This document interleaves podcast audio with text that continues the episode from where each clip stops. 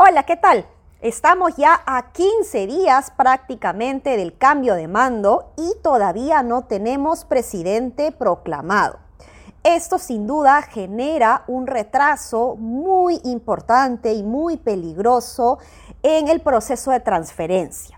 Como es evidente, ya la gestión actual, la gestión gubernamental actual, ha iniciado el proceso de transferencia desde su lado, es decir, a acumular o consolidar toda la información, a preparar toda la documentación que se necesite para poder hacer entrega al gobierno entrante. Sin embargo, a 15 días, evidentemente, pues no queda mucho tiempo para que la gestión entrante pueda reunirse eh, día tras día con los funcionarios para hacer las preguntas respectivas respecto a los avances, los desafíos, las problemáticas, lo pendiente, etcétera. ¿no?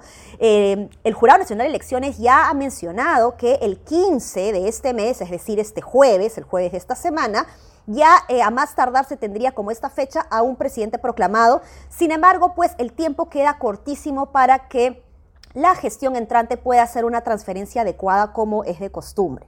Entonces aquí mi sugerencia es que de al menos de directores generales para abajo, estos eh, funcionarios públicos o estos trabajadores públicos puedan quedarse para poder asegurar la continuidad.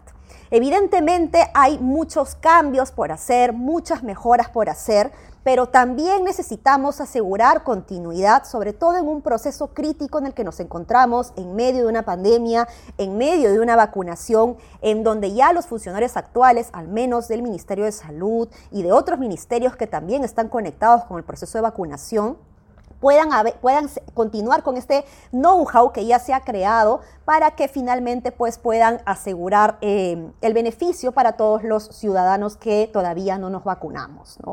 Entonces es importante eh, esto, algunas personas han comentado que se deben quedar ministros, que se deben quedar los viceministros, yo también considero que esto debería ser así por lo menos unos dos o tres meses. Sin embargo, es lógico pues que un gobierno entrante quiera tener a su equipo político y aquí eh, los ministros pues tienen este rol y por lo menos el viceministro puede hacer este, puede ejercer este rol de entre lo político y lo técnico, digamos, que conecte con los directores generales hacia abajo, ¿no? Entonces, creo que hay que ir movilizándonos a pensar justamente en cómo aseguramos esta estabilidad en un cambio de gobierno en donde no se ha podido tener un proceso adecuado de transferencia.